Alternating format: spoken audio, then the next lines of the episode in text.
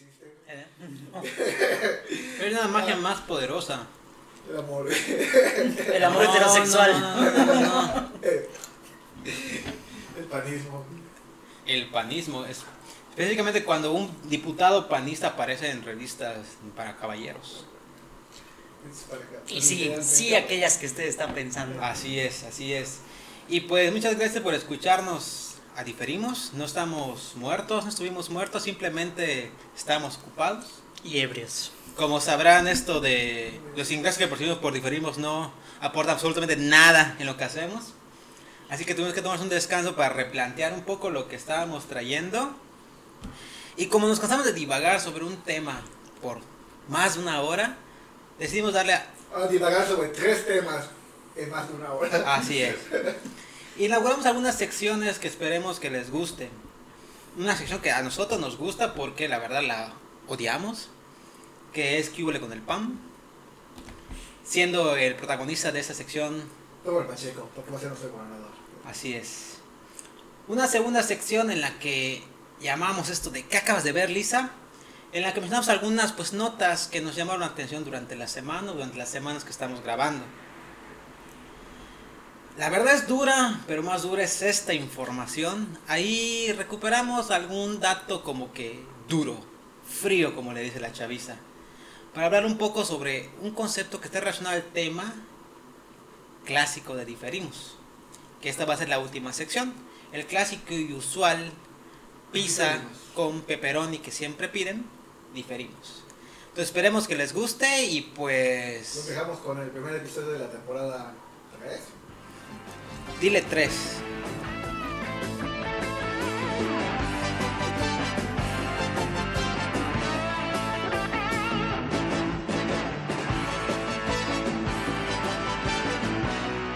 Diferimos. Pues oficialmente la temporada de Humildad 2024 va a empezar.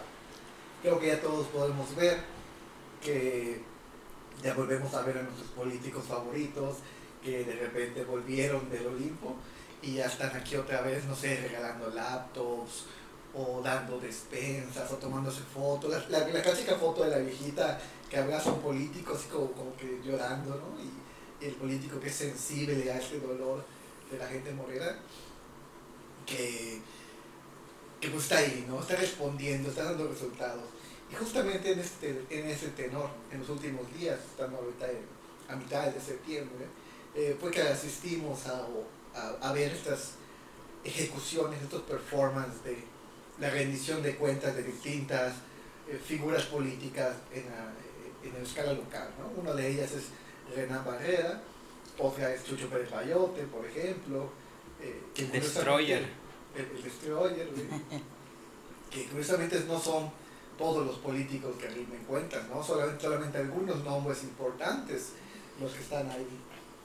Y, y uno de nuestros favoritos en, nuestra, en, nuestro podcast a, lo largo del año es Romel Pacheco. Y Romel Pacheco ha sido también el que hizo eh, bombo y platillo para presentar su primer informe de acciones como diputado federal. Bueno, para el que no conoce a Rommel Pacheco, pues ya sabrá. Un poco de, de su historia así, pues muy leve, es que pues es Pacheco. Primero que nada, que entre los que conocemos acá es una familia de gran nombre. Clavadista, por si no lo sabían. Y algo muy interesante es que pues es diputado federal. Diputado federal por el PAM. Y si ustedes entran a su perfil que está en la Cámara de Diputados y checa más o menos cuáles son los méritos que tienen en, en sus rubros, va a aparecer allá que fue incluido en el listado de los 50 personajes que transformó pues México. ¿Cuándo? ¿Quién sabe? ¿Cuál lista? ¿Quién sabe? Reconocimiento como influencia positiva por la revista Quién 50. Thumbs up.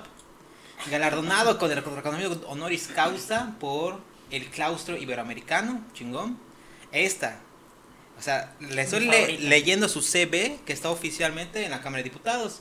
Conferencista motivacional. ¿De qué? ¿De ¿Quién dónde? sabe? ¿De qué fechas? Jamás. Por supuesto, clavadista olímpico, medallista, deportista de alto rendimiento. O sea, en el CV de los diputados están todas las cosas que hizo Rommel Pacheco y ninguna pues en la vida política o en la vida activista, más que esta que dice activista social en diversas asociaciones. Sí, así es. General. ¿no? Búscalas. Es su deber. Pero también Rommel Pacheco ha aparecido así en revistas de modas. Oli, hombre. Lo puso así como portada en su revista, Moda México. Ah, por cierto, edición 2021. Ajá, ya pasó. Por supuesto es escritor, escribió, es autor de su propia autobiografía, o no sé si es autobiografía o un manual de cómo ser el mejor del mundo. Ah, y no olvidemos su carrera como influencer en YouTube, con su canal dedicado a las rutinas de ejercicios, donde mi favorita es la de fortalece tus glúteos. Y por supuesto, no olvidemos este pasado que tuvo él, que no quiere mostrar, que apoyó muchísimo las candidaturas de personajes políticos priistas en, en Mérida y en Yucatán.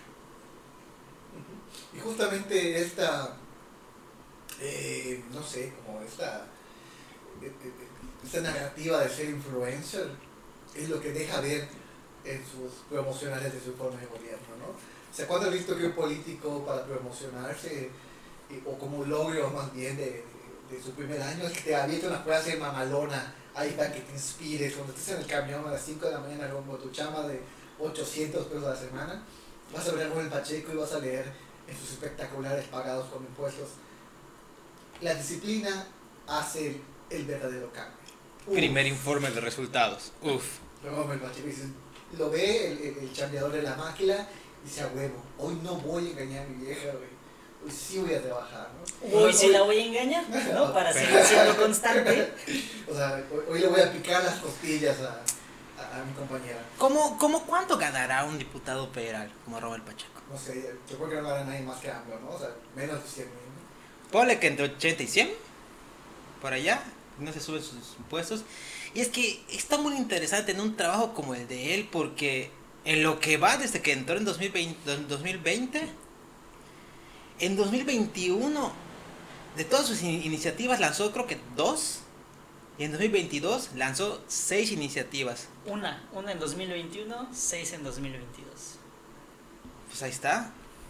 Y entonces la pregunta es, bueno, y además de que él se adjudica a otras, que participó como bancada del PAN en muchas otras que se han hecho, pero uno se preguntará, Rommel Pacheco, aquí, deportista que siguió participando en los Juegos Olímpicos, estando ya en su cargo como, como, como ente público, y aún así ganando lo que gana con ocho iniciativas, siete iniciativas, como que dices, ah, sí es cierto, quiero ser como Rommel Pacheco.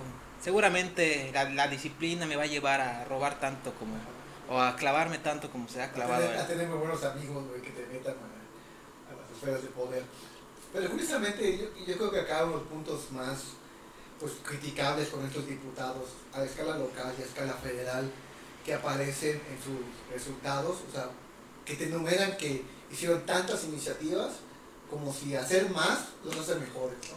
Este reduccionismo a, a lo cuantitativo, como, ah, yo hice 100 iniciativas de ley, soy el mejor diputado del mundo. güey". Ninguna pasó. Ah, ninguna pasó, o son leyes que no tienen eje- forma de ejecución, porque el problema en México no es que no haya leyes, el problema es que no se pueden llevar de manera operativa, ¿no?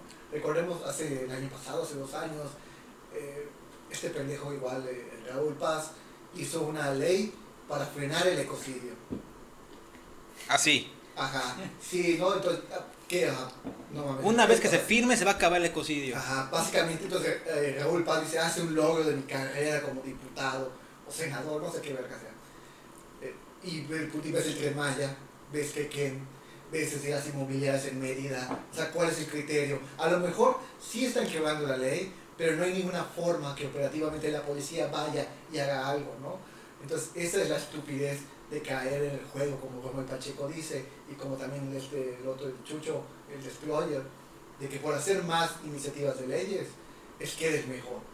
Entonces, en, en esa tontería, pues te, ilumina y ah, bueno, no, sí está trabajando un chingo, ¿no? O y capaz que la iniciativa de ley que presentó fue aumentar los impuestos a los trabajadores para destinar más a la imagen pública, ¿no? Y la gente le aplaude, y, ah, sí, qué bueno, ¿no? Está cuidándonos, ¿no? E- Esta visión bastante tonta y vaga. También porque la gente no sabe, la gente normal, pues no sabe, no le interesa y no tiene tiempo para informarse de qué hace cada diputado, ¿no? Ya hablábamos la otra vez, eh, para ver cómo, cómo es una bitácora de de la Cámara de Diputados te dan un chingo de hueva porque para empezar la letra está toda chiquitita y tienes que leer eh, minuta por minuta y cada palabra y, sí, y nadie va a dedicar una hora de su vida a eso, ¿no? Entonces, Pero si Robert Pacheco sale a entregar pan, a abrazar doñitas y a pagar con sus impuestos espectaculares, enormes, de que a huevo hice mucho, escúchenme, pagado por ti. y es justamente otro punto que quería manejar, es que la PAD siempre, to- todos los pinches este, políticos tienen esta parte como que cumplen en lo político, pero cumplen en lo social, entre comillas, porque siempre tienen esa actitud de dar dádivas, del clientelismo, de dar apoyos, entre comillas, ¿no? Y todos como, como el Pacheco, una de sus grandes eh, logros en este año fue que dice que apoyó a más de 10.000 familias con entrega de becas, de tinacos, de tablets, de cámaras de seguridad, de clips para hacer cobros de tarjeta bancaria. ¿no? Y, y bueno, realmente, pues eso hacen todos los políticos, realmente entregan cositas, entregan bicicletas, entregan nylons, entregan gorras, entregan despensas. Gas de bienestar. Pero, ajá, y, y ahora parece que, que, bueno, que ese es su gran logro, ¿no? Pero, por ejemplo, si lo hace AMLO, ahí no, uy, no, es que es clientelismo, es que, uy, quiere mantener a la gente pobre. Pero si lo hace un político del PAN, uy, gran logro. Es insensible a las carencias de la gente. Y es que en esta aclamada sección y tradicional sección de ¿Qué hubo con el pan en, en nuestra gran ciudad de Mérida y en Yucatán? Vamos a hablar de otros personajes importantes como Renan Barrera y sus aclamadas acciones contra la inseguridad, reconstruyendo las, las glorietas que hay. Ajá, Y justamente el problema es que ahora estos políticos no están haciendo un informe de gobierno, están haciendo pre-campaña para, para ganarse un lugar en los puestos públicos. Ah, Es obvio que vamos a ver a Chucho Pérez Bayote como candidato a alcalde o candidato a diputado, a senador, y a Rommel para gobernador en algún momento. Uh, que no le preguntaron a Rommel directamente, ¿irías por la silla grande de Yucatán? Dijo, no veo por qué no. Ah, Como si fuera alguien preparado, ¿no? Y estamos otra vez, si ya pasamos la etapa de tener mis reyes en el gobierno, ahora tenemos influencers en el gobierno, ¿no? Y vamos a tener otro Samuel García y Rommel Pacheco va a llegar a la gobernatura, y va a tener una esposa blanca, bonita y católica. Oye, que se haya Que casado con una modelo no quiere decir que vaya a repetir la misma acción que hizo Samuel García ni Peña Nieto. Y luego van a tener un hijo y todo así, van a llenar las portadas de las revistas. Pero y- este sí lo van a tener o lo van a rentar también. Que sí, ¿no? Entonces, ese es el problema que ahora estamos viendo este énfasis de que ahora de que Rommel Pacheco va a ser gobernador a base o con base en ser coach de vida, ¿no? Influencer, coach de vida, deportista súper ganador. Pero, y bueno, ¿y qué? ¿Cuál, es la consistencia política de eso? Solamente pues, va a haber alguien en la calle jodido y le va a decir, pues échale ganas, papito, échale ganas. Yo fui campeón del mundo cuatro veces echándole ganas, cabrón. Así que si yo pude, tú puedes. Ese va a ser su lema de gobierno. Con mucho esfuerzo, muchas ganas, no tiene nada que ver el dinero en mi familia. Soy conferencista motivacional, lo hice en mi con el padrinazgo aquí del, del PRI. Pero, para hilar con la siguiente sección de que acabas de ver, Lisa, hay un político yucateco muy aclamado también. Bueno, no sé si aclamado, pero sí desdichado en algunas ocasiones, que es este, el Liborio Vidal. Que Liborio Vidal es panista, y no solo panista, sino que ahorita está a cargo de la Secretaría de Educación. Pero era priista, güey. Ay, o Y todos. Como todos. Como Todos, hace güey. Los toca y los cura. Entonces el PAN lo tocó y ya le quitó lo, lo malo. Digamos que la, que la situación a- ahorita de los partidos políticos es como Wikipedia, depende cuándo lo leas. Entonces, los políticos de ahorita fueron otra cosa antes y ahorita se dice este güey que es panista. A cargo de la Secretaría de Educación en Yucatán. Experiencia en educación, como imaginarán, no tiene absolutamente nada, pero sí es empresario, cosa que el PAN le encanta buscar.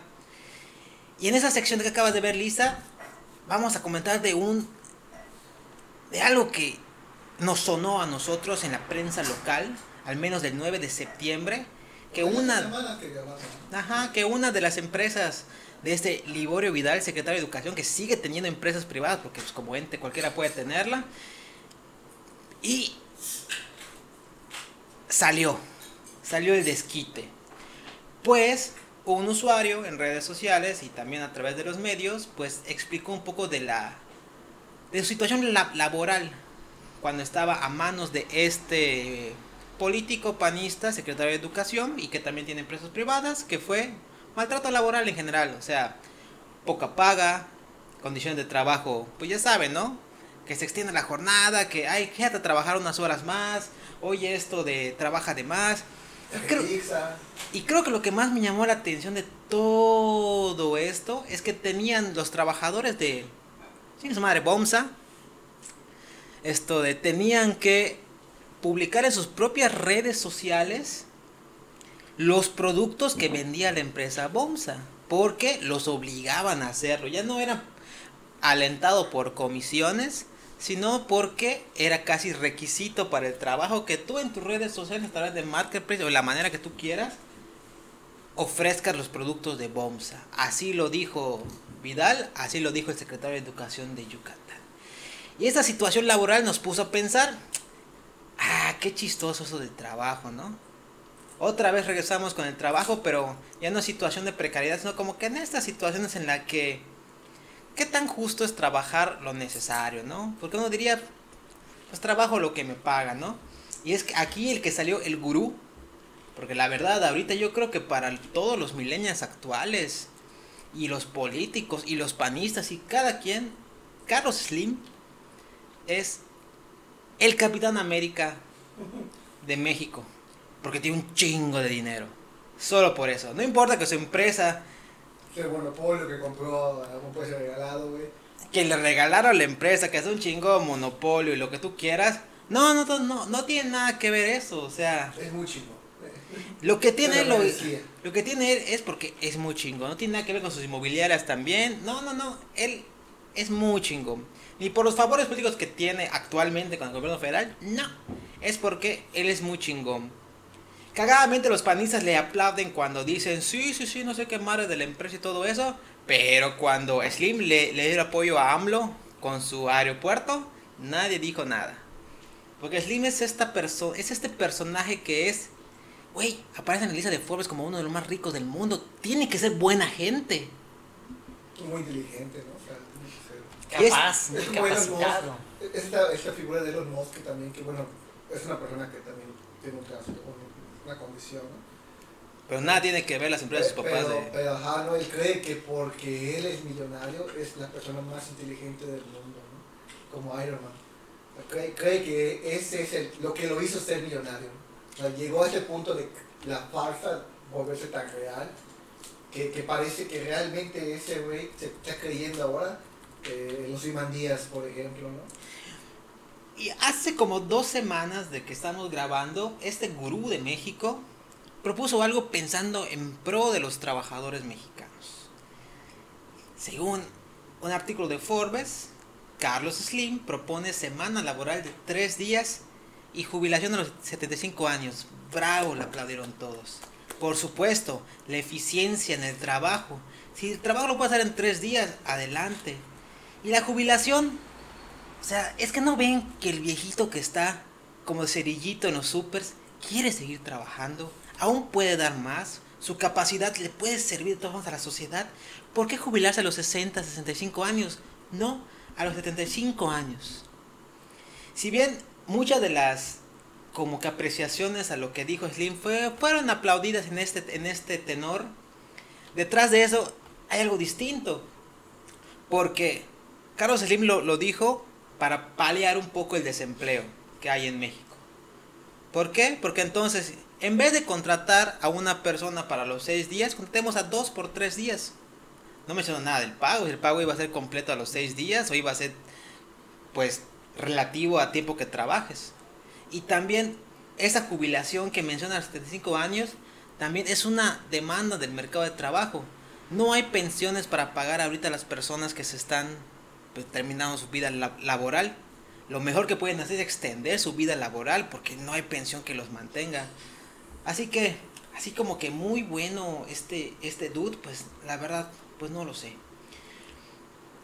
En tenor a esto, nosotros nos preguntamos, ahorita en un trabajo, ¿qué es lo que te pide un trabajo?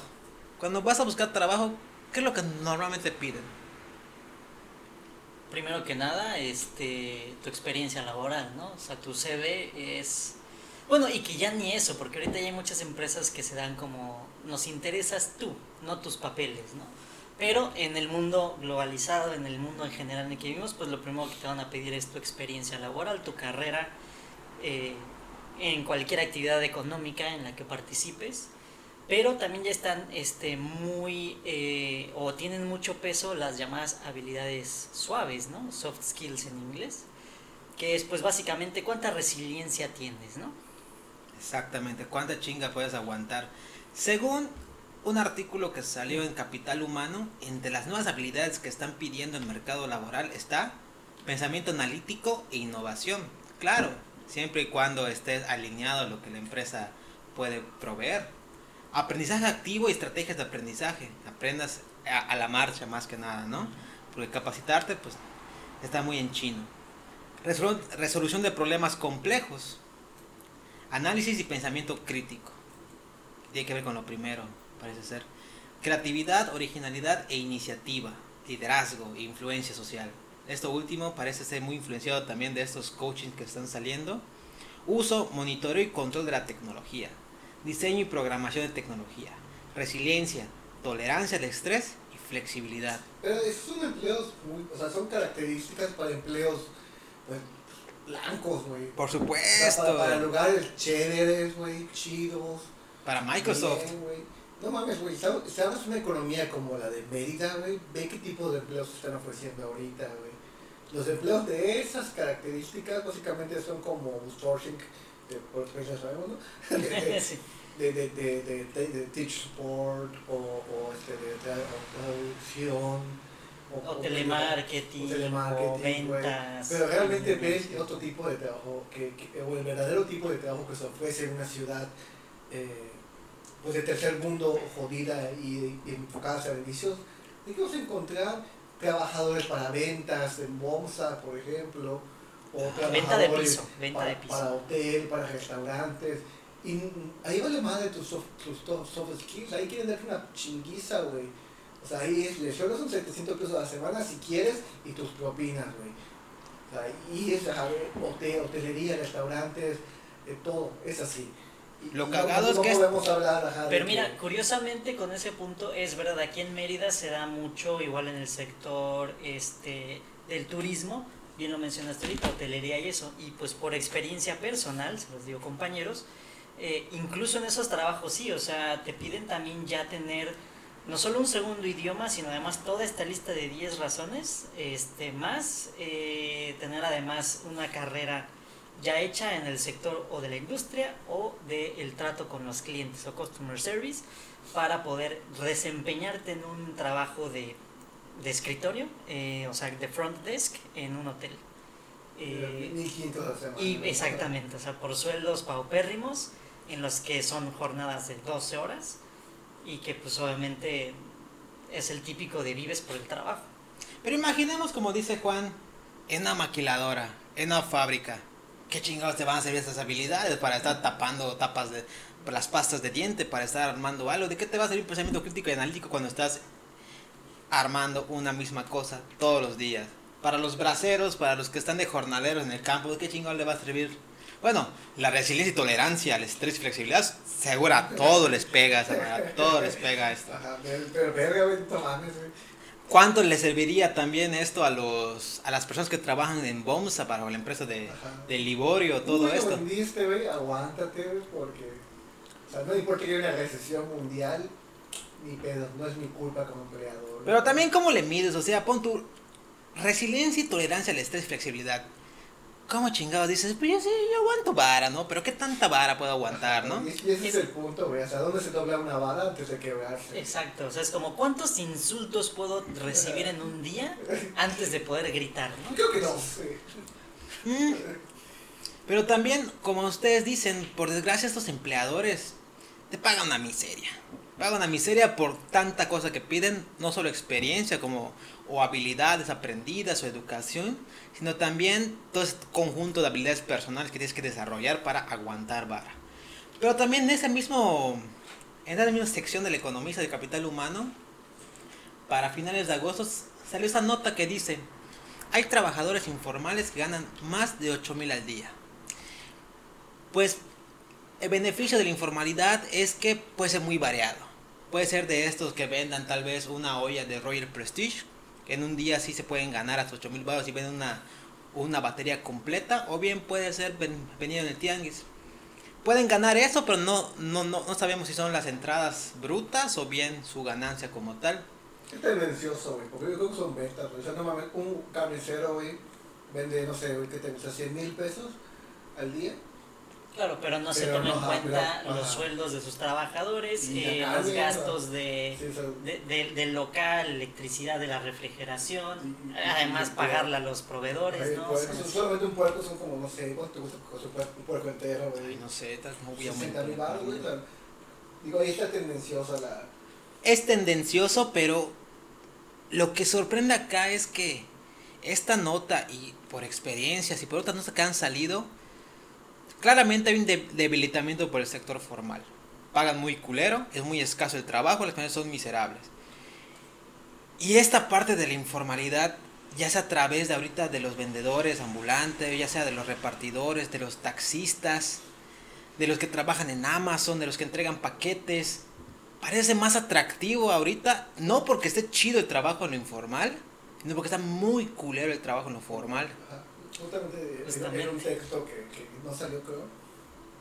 Ah, mencionábamos eso, ¿no? Que, por ejemplo, eh, todos quieren que eh, tengas el espíritu emprendedor y el espíritu de, de ganarte la vida y vender y saber vender, tipo lobo de Wall Street, pero a todos les caga que alguien venda en la calle eh, piratería, ¿no?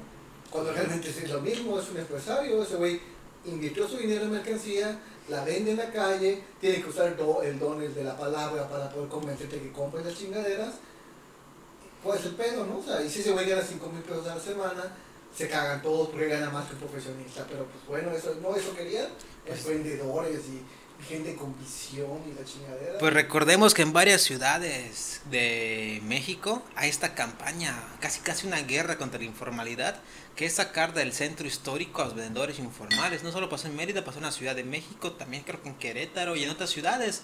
O sea, pues ¿por qué si este güey es emprendedor? ¿Por qué sacarlo? ¿Por qué quitarles el derecho a trabajar? Claro. Otra cosa que me llamó mucho la atención de esta nota es que el ejemplo, el primer ejemplo que dan justamente es de uno de los estados más empobrecidos del país, que dice que eh, Oaxaca, justamente, el estado con mayor tasa de ganancia en los trabajos informales, del 80%. Imagínate qué tipo de trabajos hay del otro lado. la Y me formalidad. chingaderas como ventas de ambulantes para Sí, el turismo, sí. restaurantes no formales, fonditas. Y no en todos lados, en San Cristóbal de las Ahí Casas. tienen que ser a huevo, sí, Sí. porque la mayoría de la economía, digo, en otras partes no turísticas, pues va a ser subsistencia casi, ¿no?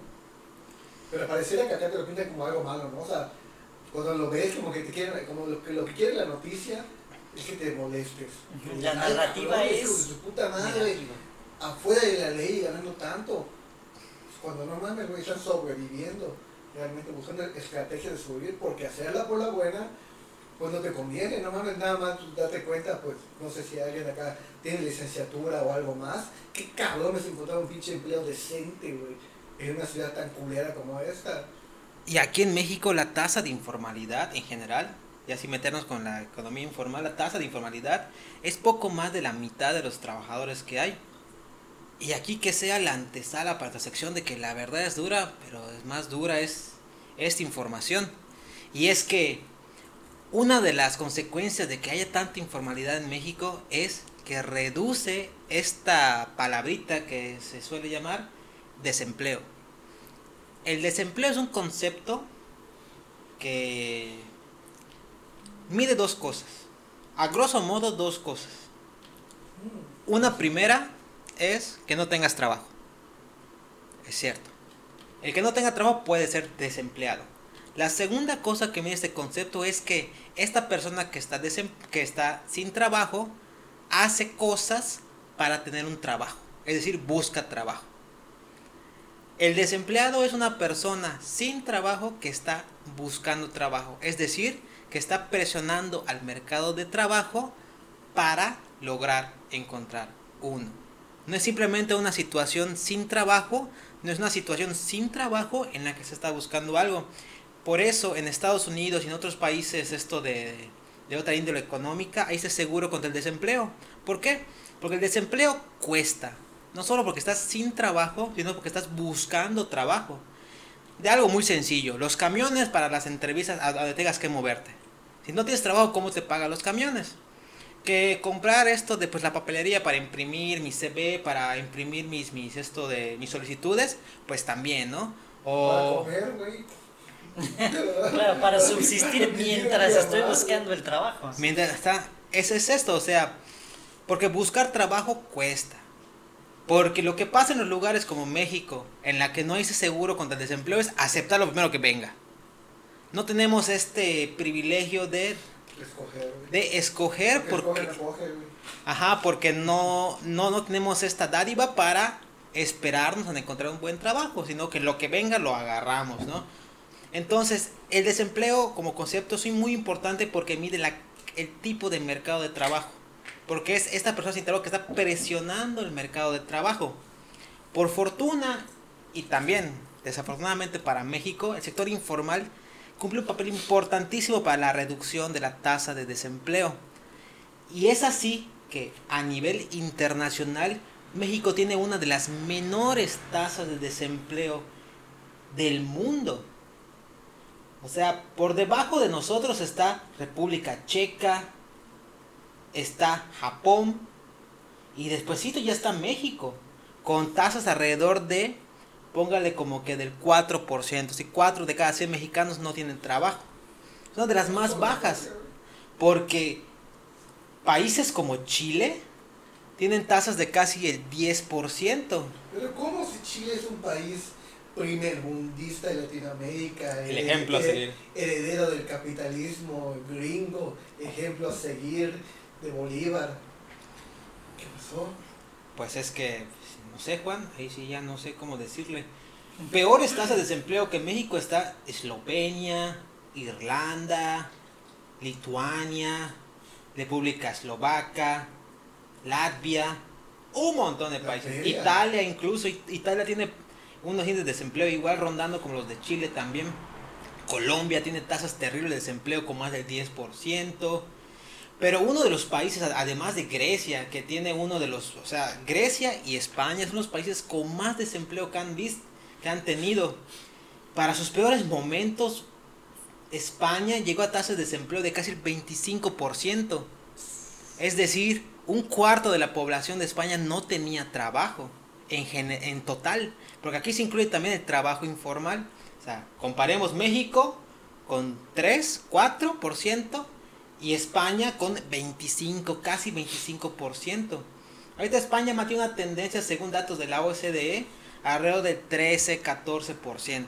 Así es superior al de México. México tiene una de las tasas más bajas en desempleo en, en el mundo. Eso, o sea, incluso estamos parejos que Japón.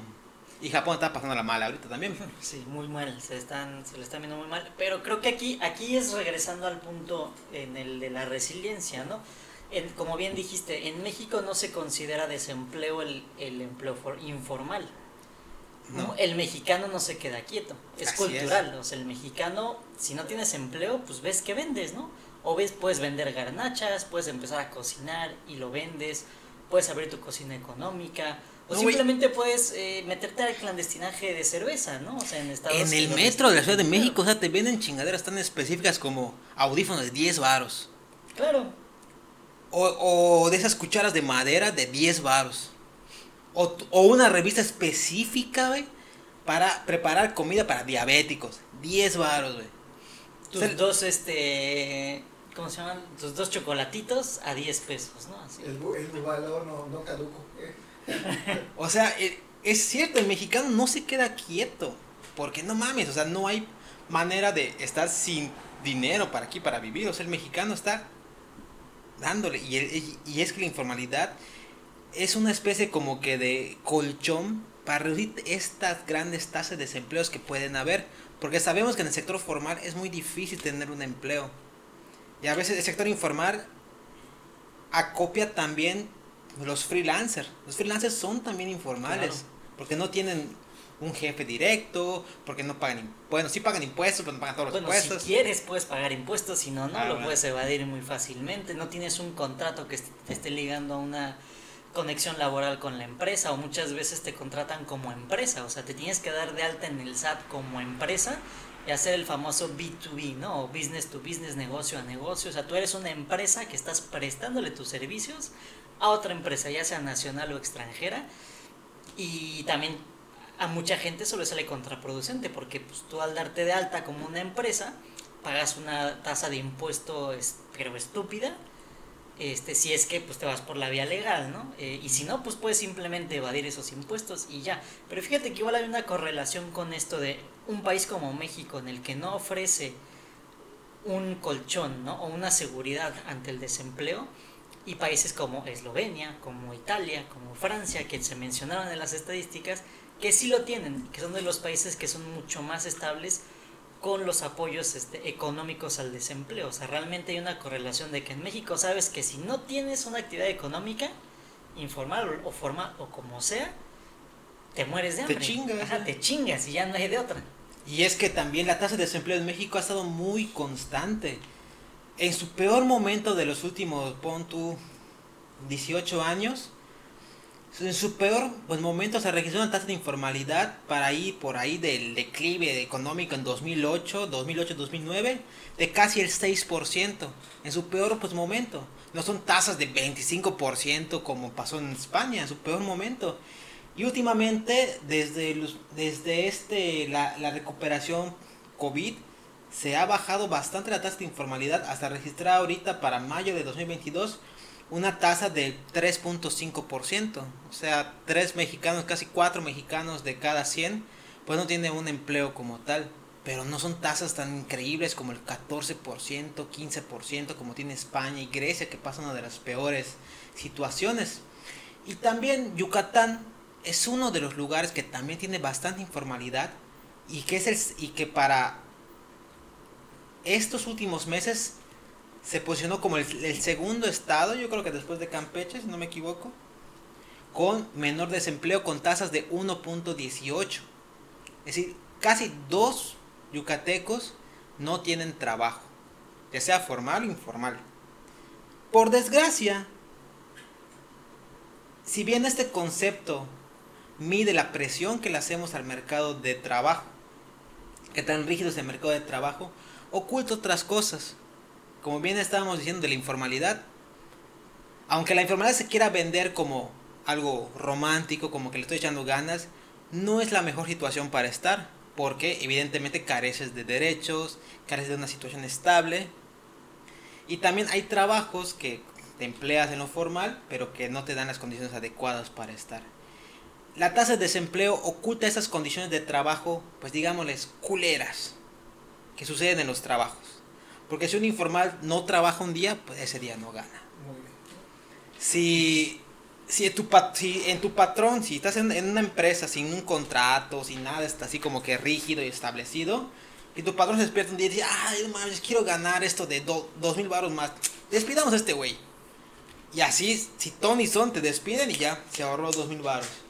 La informalidad oculta, confiarnos solo de la informalidad, digo, perdón, confiarnos únicamente de la tasa de desempleo como un gran pues, medidor de cómo va el trabajo, no es tan cierto porque oculta varias condiciones laborales negativas, como puede ser los abusos al derecho laboral y otras situaciones. Una vez dicho esto, yo creo que todo lo anterior como que podemos dar como que la antesala a los temas usuales que tomamos que intentamos tratar. Y elegimos el tema de, por favor Omar, Claro que sí, el quiet quitting o el arte Ah, de dijo. trabajar menos o resistir menos. Simplemente somos huevones, queremos este trabajar lo justo o simplemente queremos que nos mantenga, ¿no? Este nuevo tema, este nuevo tema ha salido mucho en las redes sociales, quizás lo hayan visto en algún en algún en algún TikTok. Bueno, realmente nació en TikTok ¿eh? el término, ajá. Oh. Este, pero ya se ha expandido a diversas redes sociales y seguramente que han visto en algún lugar de la red esto del quiet quitting o el renunciar silenciosamente o pasivamente, ¿no? Ay, ¿Y esto a qué va? Bueno, Eh, simplemente, eh, bueno, realmente la, la, la temática o la, la forma en la que se ha dado el diálogo conforme a esto ha tenido dos puntos de vista opuestos. Uno es por el lado de los trabajadores, que expresan el por qué esta nueva práctica, que realmente no es nueva, simplemente es mucho más extendida, que es esto de, bueno, voy a trabajar lo que me pagan, voy a trabajar por lo que me están dando. Yo, o sea, es, es el ir renunciando poco a poco a esta dinámica de ponerse la camiseta y hacerlo todo por la empresa, ¿no? Vivir por tu trabajo, que tu trabajo te defina a ti como persona. Eso ya no va en las nuevas generaciones. Y del otro lado están los empleadores, los obviamente los que mueven el capital, ¿qué es lo que dicen? No, pues es que esta gente que le estoy pagando, le estoy haciendo el favor de darle un sueldo y un empleo y pues simplemente me está dando un trabajo mediocre, ¿no? Son los dos puntos principales que están con este tema. Trabajan lo mínimo. Ajá, pobres es que es como, como. Simpsons, ¿no? Cuando Homero le dice a Bart, eh, cuando no te gusta tu trabajo, no, no faltas, solamente lo haces sin ganas, quejándote. ¿no? Porque es cierto, porque es normal, es una actitud completamente normal. No sé si es, bueno, no es cosa latinoamericana, pero creo que aquí eh, pesa un poco más, o es más notable porque lo ves, ¿no? Eh, en esta actitud, como dicen. Eh, cuando el mediocre lo tratas como como al ejemplar, obviamente el ejemplar va a bajar sus estándares. Entonces, cuando te- en una situación laboral en la que ves que no estás, o sea, que te estás desgastando, que estás ahí en la chinga, o que estás respondiendo, y terminas ganando lo mismo que el güey que no hace nada, entonces obviamente vas a bajar tus estándares. eh, o buscar otro trabajo, ¿no? Pero cuando no hay opciones de cambiarte de trabajo, eh, bajas el estándar y nada más estás ahí asistiendo, ¿no? Cumples con ir, cumples con eh, tarjetazo de entrada, tarjetazo de salida y lo demás, que ching su madre no me interesa, ¿no? Y, eso va también en dos, en dos ámbitos, ¿no? O sea, para el empleador es un problema porque pues ahí aparece todo, todo ah, la productividad está bajando y no sé qué, ¿no? Y para, la, para, la, para el trabajador, pues también, pues no mames, lo está haciendo desperdiciar tu vida. Ya no pierdes toda esa esperanza que antes había en el trabajo como una forma de superación, una forma de lograr, pues no sé, vivir, tener una identidad como trabajador. No sé, pues antes como que el trabajo de mi vida, como no sé, un mecánico, es como que trabajos más... Eh, Pero también se la, ¿no? se la maman los empleadores porque, pon tú, imaginemos un negocio, te contrata para vender.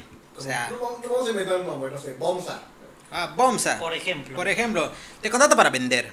O sea, o atender clientes. Estás ahí para ofrecer, ay, que veo aire acondicionado, que, una, que un refrigerador. Te contratan para eso en Bomsa, ¿no? Como... Y te contrataron para eso, o sea, yo voy a vender. No falte el chingado gerente o el, o el dueño.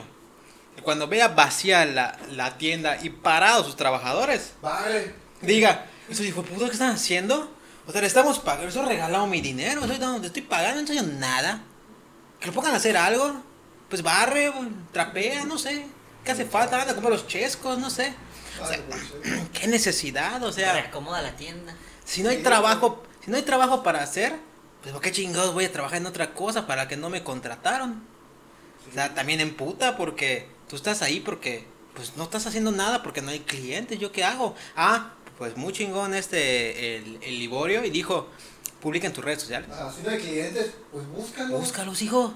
Ajá. ¿No Búscalos. has visto el lobo de Wall Street? Eh, Ahí está, visión, ahí está la mentalidad del líder. Ahí está, tú no sales de pobre porque no quieres, cabrón.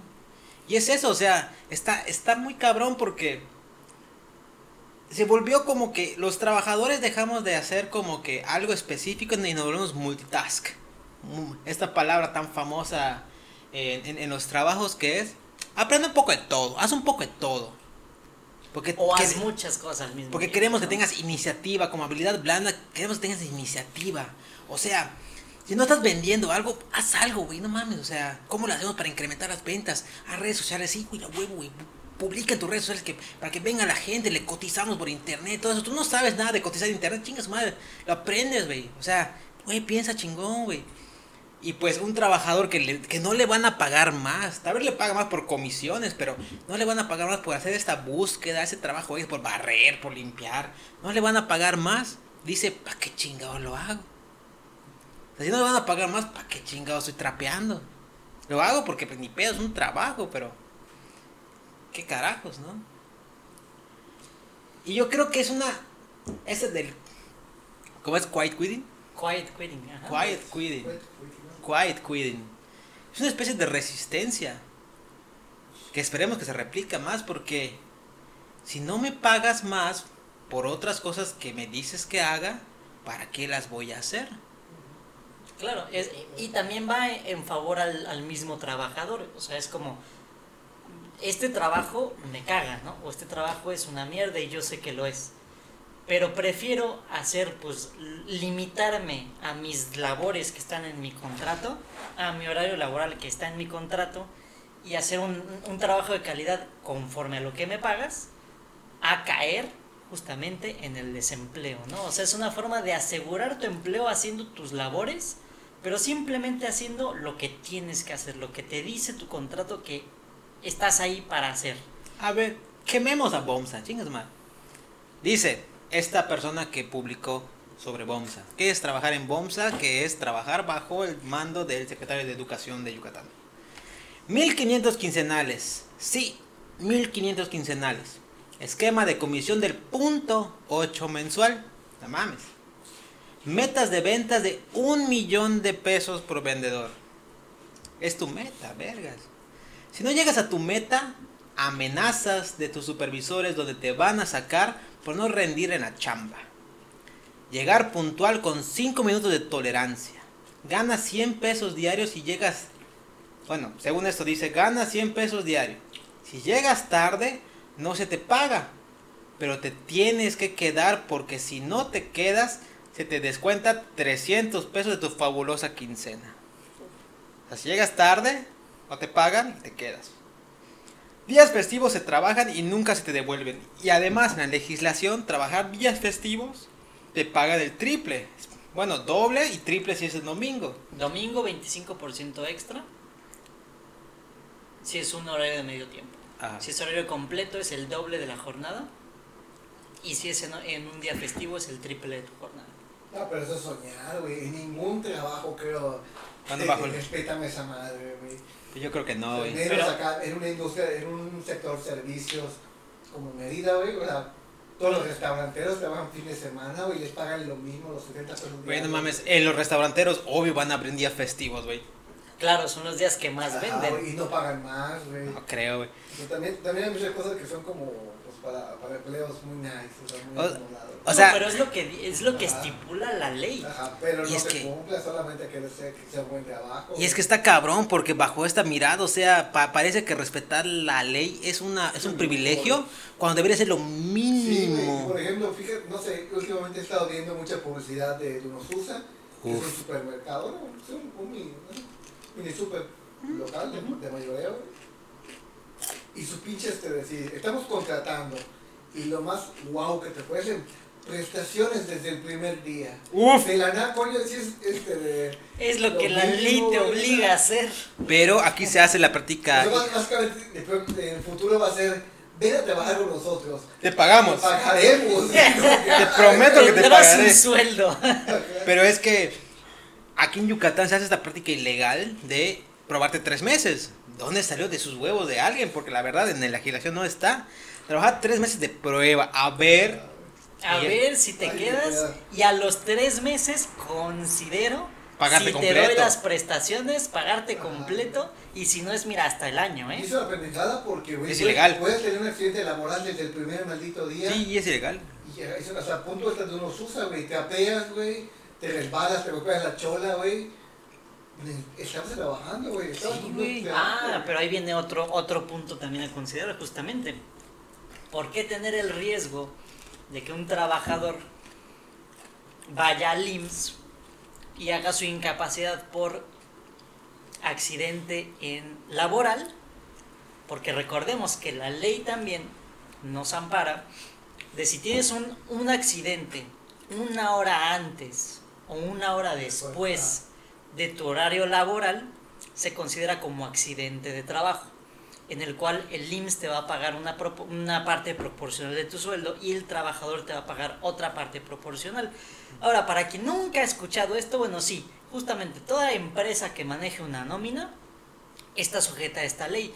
Y obviamente el IMSS le va a cobrar un porcentaje o una cuota por cada trabajador que tiene y eso aumenta si tiene también pues accidentes laborales. Obviamente está pensado para un sector industrial, pero toda empresa, todo el que se llame negocio que tenga trabajadores bajo su manto está sujeto a lo mismo. Entonces lo que hace mucha empresa, mucha gente es como, tienes un accidente, no, no, no, no, no, no hagas tu incapacidad, no metas tus papeles como un accidente laboral. Aquí te pago. ¿Cuánto va a ser? Vete al Star Médica, Vete al CIMI. güey, no, No, obviamente es- vamos desde niveles, ¿no? Si los más altos te dicen, ah, vete al Star Médica, yo te pago la cuenta. Si no va a ser como vete a la Clínica Mérida, si no va a ser vete al Orán o vete al CIMI, mira, yo te voy Mira, a pagar. Y te lo pago. Te pago el simi, te pago el día. Si quieres, no vengas mañana. Toma para tus medicinas. Ándale, es como, mira, date dos días. Te va a pagar el doble de esos dos días. ¿Por qué? el- Porque y le el conviene trabajador. más. Ay, qué bueno mi patrón. Qué comprensivo. No, no hombre, aquí mames. sí te tratan como persona. Yo me enteré de una historia así bien desgarradora de una señora que es que trabajaba informalmente así en la calle. Que su hijo trabajaba, cuando me lo contó hace años, su hijo trabajaba en esa misma empresa de Unosusa. Y su hijo ocultó para poder trabajar allá que tenía una dolencia de espalda. A ver, caso, güey.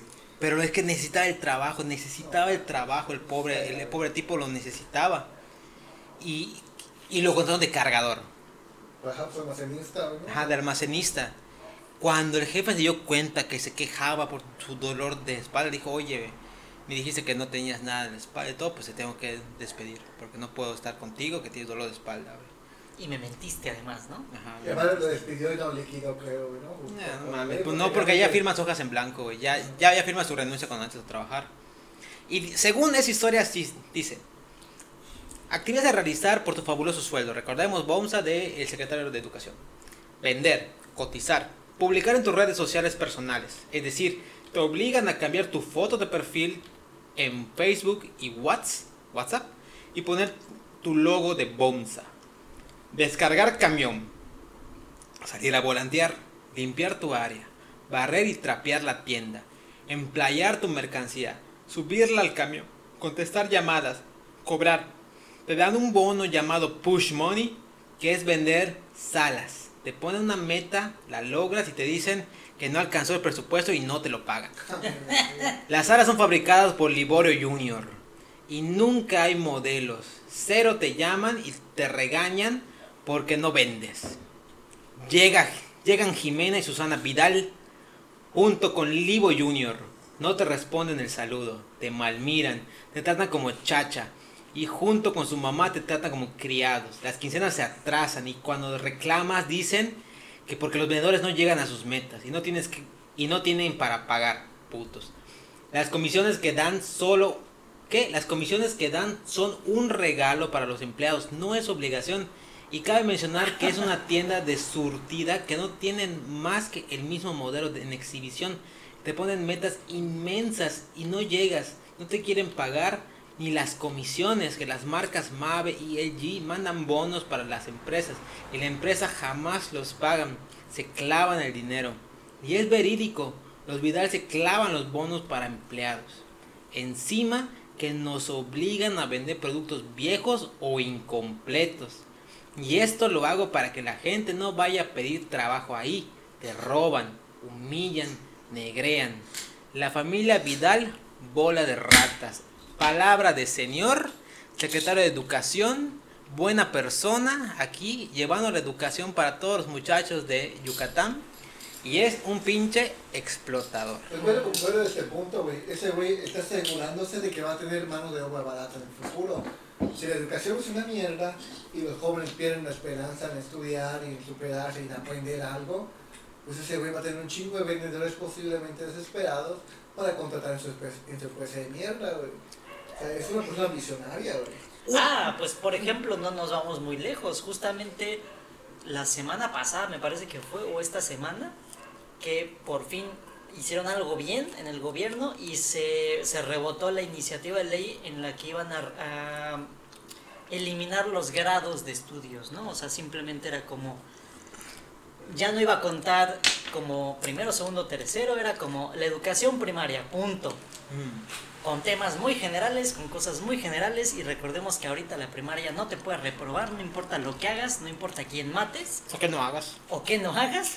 Simplemente tú vas a tener tu primaria asegurada y creo que hasta la secundaria ya están implementando este mismo sistema. O sea, ¿y querían hacer qué? Pues que se eliminen los grados para que simplemente tengas educación. Punto como la, la, la, nueva secretaria igual de Educación a nivel federal, le preguntan algo básico. No sé. No, puedo responder eso. Ah, Yo solo soy la secretaria. Ah, básicamente así va a ser este, de, como la educación en el futuro, ¿no? O sea, como...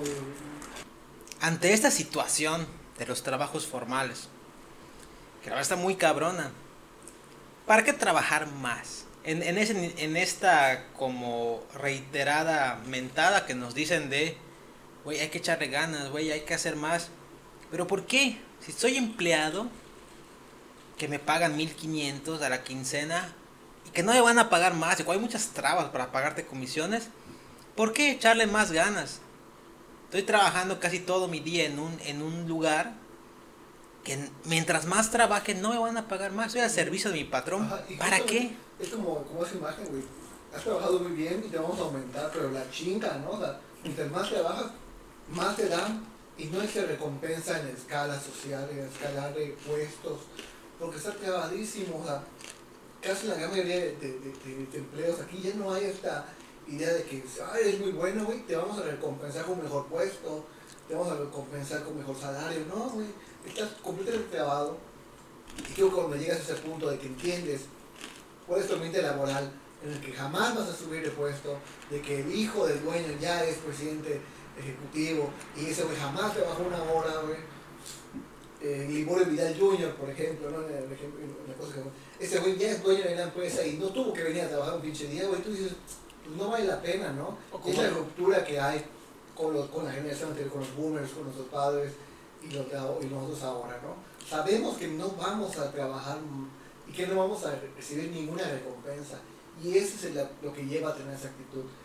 Como pasó con los profesores en esta pandemia, de que los profesores tuvieron que cambiar su, su pues casi casi su estatus de no solo dar clases en aula, dar clases fuera de aula, estar contestando las preguntas de los papás en WhatsApp, hacer grupos de WhatsApp y también esta carga administrativa terrible que tienen los profesores cuando hacen cualquier cosa, es trabajo extra, lo están gastando, están gastando tiempo de, de su vida ahí. ¿Por qué?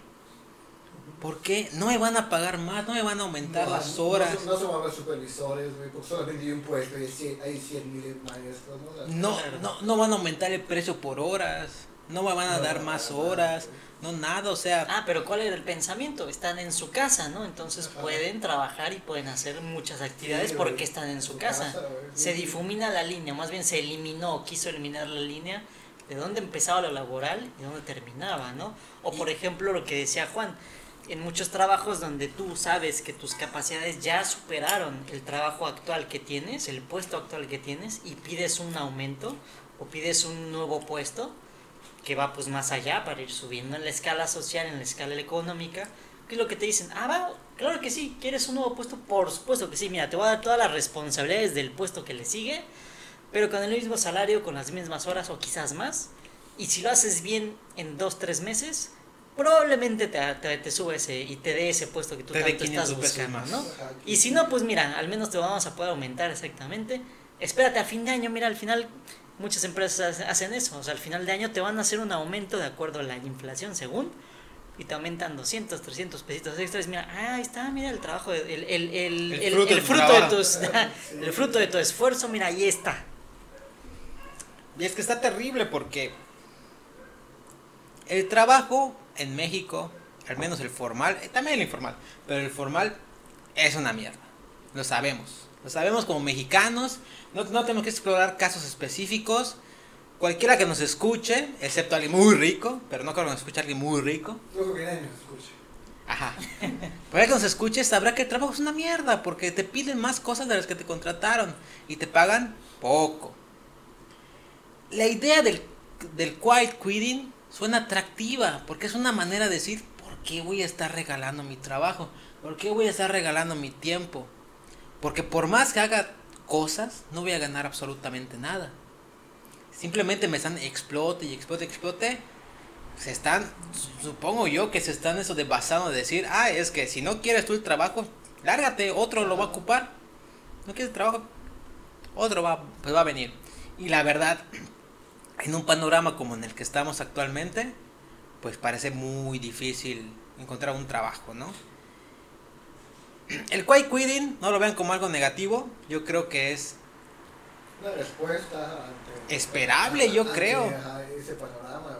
Pero al final es una salida indi- individualista al problema que, de la explotación laboral. Porque no estamos hablando de una empresa en particular, es el ambiente general de todo el tipo de empresa, ¿no? Que va a tener ese tipo de actitud con el empleado. Y yo creo que ahí está la cuestión, ¿no? De, de que de esa, de esa moda que parece ahora el tiktokera, veamos que es algo que es sistémico, que estamos, o sea, que todos los compañeros al lado de ti, de tu trabajo, al mismo puesto, sienten lo mismo. Y eso es lo importante. Yo creo que ese es el momento de darse cuenta de que no es una experiencia individual. De- Desde que grabamos TikTok, quiere decir que, lo, que no es solo, no eras tu intuición, ¿no? Cuando, te top, cuando se topen con un Bicycan que le dice, güey, no mames que no trabaja, güey, denle una bofetada y díganle, México tiene una de las tasas de desempleo más bajas de todo el mundo, Y de, de, hora- de más horas también trabajando. de más horas de trabajo trabajadas, nosotros esto de le echamos ganas a lo que sea. Y seguramente esos pendejos Bicycans que, que te dicen no han trabajado alguna vez en su Como vida. Pacheco, güey. Como Rommel Pacheco, que lo único que hace es clavadas y sigue clavándose el varo. Clavar, dile- dile a su experto mayor clavadista. trabajo fue este de comprar eh, una franquicia, güey, y, y trabajar en Disney un- un- unas vacaciones. No, ese fue Vila, güey. Por Vila, di- Ah, perdón. Ya, es que justamente, ¿no? Y creo que para finalizar, pues con, con esa reflexión, ¿no? Siempre se nos dice que los empresarios son los que generan la riqueza, que gracias a ellos todos somos ricos y, y hay empleos y toda la madre, güey. Entonces, ¿por qué vemos estas narrativas siempre de explotación laboral desde los inicios de los tiempos? Si los empresarios son los que hacen la riqueza, o sea, ¿por qué vemos que el trabajador es el que sufre? Si el trabajador es algo no, no indispensable, sino que el empresario es el que maneja todo y mueve todo. Porque es el que lleva menos chinga, ¿no? ¿Cuántos trabajadores de, de Slim no pasan chingas y chingas su trabajo? Donde ese güey fácilmente puede decir, sencillo, güey.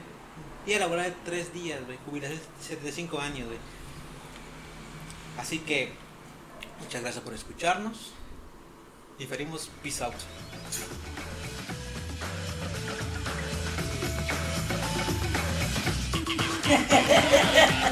No, la broma, Slim, la broma.